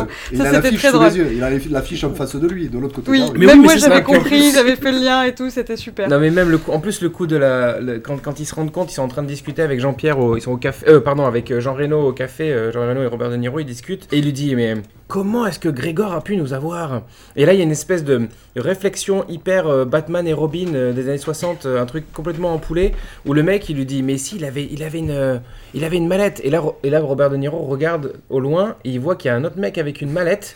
Et il y a Jean Reno qui va demander au mec, lui dire Qu'est-ce que c'est que cette mallette Où est-ce que vous êtes allé la l'acheter? Vous Ouais, l'avez ouais. acheté où, la malade Exactement. Et derrière, le, et le mec lui dit Ah, ben c'est des mallettes, c'est une mallette pour des patins à glace. Et t'es là, mais. Pourquoi t'as imité François Cluzet? C'est chelou. Ah, c'était Jean Reno, putain. Où est-ce que vous avez acheté cette mallette? Bah. Non, c'est François Cluzet. Non, ça c'est François Cluzet, merde, putain. Faites chier, bordel.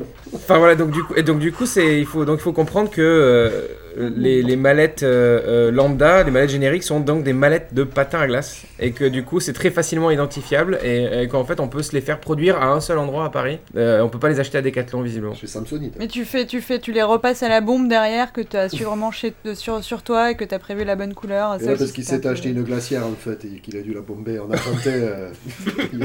une glacière de camping. Glacière chromée. Est-ce qu'on est qu'on peut aussi aborder juste pour euh, rester vraiment concentré sur Robert le fait que son, pi- son pif a doublé de volume et j'ai peur qu'on revienne jamais en arrière? Ah, j'ai pas fait attention. Tu vois, moi j'étais, moi c'est, moi c'est la mouche qui m'a vraiment gêné quoi. Il a toujours eu un mauvais grain de peau au niveau du nez, euh, Robert. Peu, euh, il a le nez poreux. Est-ce que c'est un point de sositude euh, que tu partages Eh avec ben, euh, figure-toi que oui en plus. On est, on est sosie, on l'est pas. Hein. Ouais, c'est vraiment jusqu'au bout. Euh. Voilà, ça j'ai pas choisi, c'est la génétique. Après, comme je te l'ai dit, il y a des talents cachés, un autre qui se voit. Bon, celui-là c'était le talent, le premier talent évident. Ce qui était caché, c'était le bouc, et j'ai dû attendre un peu pour, la- pour le faire pousser, quoi. Bon, après tout est, euh, tout s'est déroulé, quoi. Je pense que j'en ai assez dit. Mais on vous n'en dit jamais assez, ça dit, évidemment. Mais arrêtez un petit peu, là, vous léchez les couilles. là. Mais vous adorez ça, arrêtez. No questions, no answers. That's the business we're in. You accept it and move on. Euh, bah, euh, merci à vous, en tout cas, euh, Sozy. On va arrêter là sur Ronin, hein, je pense que tout le monde est d'accord. Ouais, bah c'était un plaisir. Oui, c'était un plaisir. Bon, bah, un, un grand merci à vous, merci euh, Anouk, merci à. Mathieu. Cette, Merci. cette- cette thématique, c'était petite frappe et gros caïd. euh, on va être mangé à quelle sauce? J'ai peur qu'on arrive dans les comédies. Non, pas tout de suite. Non, y a- y a- non parce qu'il y y a- attends, il y a encore Frankenstein et Copland là. Ouais, ouais, ouais, mais euh, Ah, le, dans 15 jours, avec le, le retour de Max au micro, nous aborderons une thématique flic, après la thématique voyou. Donc il y aura Copland, La loi et l'ordre, je crois que c'est la deuxième réunion de Al Pacino et euh, Robert De Niro, si je dis pas de bêtises. Hein Si ça se trouve j'en une, mais c'est pas grave. 15 minutes, Showtime et Terre et flic. Ok, ça Voilà. commen- là ça commence à barder quand même. Claire et flic. Des chefs-d'œuvre. C'est avec qui qui joue le père, qui joue le flic Bah, le père c'est Robert et le. euh, Et le flic. Et le flic, je pense que c'est la même chose. Hein. C'est Robert aussi. Tu sais, c'est ouais, ouais, ouais, tu sais, c'est comme c'est quand il dit je, je suis mère et mère, mais ça ne s'écrit pas pareil. Euh, c'est Oui. c'est un peu dans ce genre de truc. euh, je vois, je vois, je vois que je connais bien. Je vois bien, voilà, la loi et l'ordre. euh, Oui, oula, la loi et l'ordre, on fera un bon temporel d'ailleurs. hein, on fera Il y bon a un rapport avec. euh, en euh, 2008. Pardon. Il y a un rapport avec la série, non? Il y a une série qui s'appelait euh, Law and Order. Ouais, Non non, ça s'appelle euh, Righteous Kill en, en anglais, donc euh, rien à voir. Righteous Kill, alright. Ah. Voilà, voilà, il y a, c'est, oui, c'est un film de John Avnet qui est un anagramme de navet. Exactement. voilà, euh, c'est avec Robert De Niro, Al Pacino et 50 Cent. Et euh, dans ce film, il y a un des, un des plus beaux mannequins en mousse des années 2000. Je, je vous laisse le découvrir. Il est magnifique. Après le 12e épisode, donc le, pas le prochain, mais celui d'après, on fera effectivement les films un peu plus dramatiques, avec Frankenstein, Simple Secret, De Grandes Espérances, Des Hommes d'Influence et Les Chemins de la Dignité. Il y a, j'ai l'impression que c'est des titres que j'invente, mais pas du tout, c'est des films Oui, les existent. chemins de la dignité, ça pourrait être. euh, c'est- c'est- c'est c'est quand même antinomique par rapport à, à la carrière de Robert. Mais- Ah, on fera la blague. Ah, euh, ni- nique pas, nique pas tout, toi, nique pas tout. Et attention, il joue Master Chief Billy Sunday. Je sens que ça va être un film lourd en eau domestique. Alors moi personnellement, j'adore les chemins de la dignité. Euh, je voulais Oui. vraiment pour de vrai. Et le simple secret, c'est pas avec euh, DiCaprio encore une fois? C'est avec DiCaprio, Diane Keaton. Dès euh, qu'il y a secret dans le, dans le dans le titre, c'est Robert et Léo quoi. Euh, Blessure Ouais. secrète, simple secret, euh, ok. Voilà. Et les chemins de la dignité, c'est vraiment super. C'est le scaphandre et tout, j'adore moi. D'accord. Le scaphandre, très bien. Bah. C'est le scaphandre. Ouais, parce que j'adore- salles papillons. J'adore euh, me retenir ma respiration, faire de l'apnée et tout, dans la peignoir. Très bien. Et, euh, et les films comiques, ce sera après. Où là, on se fera une. euh, À ce point-là. oula, on a un programme un peu lourd. hein. On aura Mafia Blues 1 et 2 et Meet the Fuckers 1, 2 et 3. Et voilà. Non mais c'est très bien, moi j'ai besoin, j'ai besoin de rire, là c'est l'hiver, euh, c'est dur. Euh... Euh, oui. Faites-moi rire. Quoique à mon avis la loi et l'ordre, on va bien se Tu, marrer. tu vas pas rire à nous, en tout cas pas avec les comédies, mais avec le ouais, peut-être avec le reste, oui. Il y en a pas eu 4 des Meet the Fockers Il y en a eu 3. Les trois c'est suffisant. Vous êtes sûr? Euh, à peu près, ouais. Ok. Tu me mets un doute du coup, mais. Non, non, mais je me, je me rappelle dans le 2 où il y a Dustin Hoffman avec la chimichanga, euh, le 3 c'est avec euh, l'homme femme peut-être? Bon écoutez, c'est pas grave. Il n'y a pas De Meet the Fockers à Noël toute façon, ou- vous serez pas là. Donc, euh, Oui, de toute façon, moi j'arrête vos, mes conneries. euh, Enfin, vos conneries. je vais arrêter les miennes aussi à un moment parce que là je commence à me saouler. euh. Sosie de Robert de Niro Hit, merci d'être venu. Retournez travailler sur euh, barbecue slash partie de football. Bon, ce sera dans deux ans, c'est un 60 titres, c'est prévu pour dans deux ans. Je fais à peu près trois, trois morceaux par mois, tous les deux mois. Donc euh, bon, bah, très bien. voilà, ça devrait dire. Allez, merci à vous, à bientôt, ciao. 22 k À tout bientôt, Anouk, Mathieu, à dans 15 jours. Merci. Bye bye, merci. Merci à vous.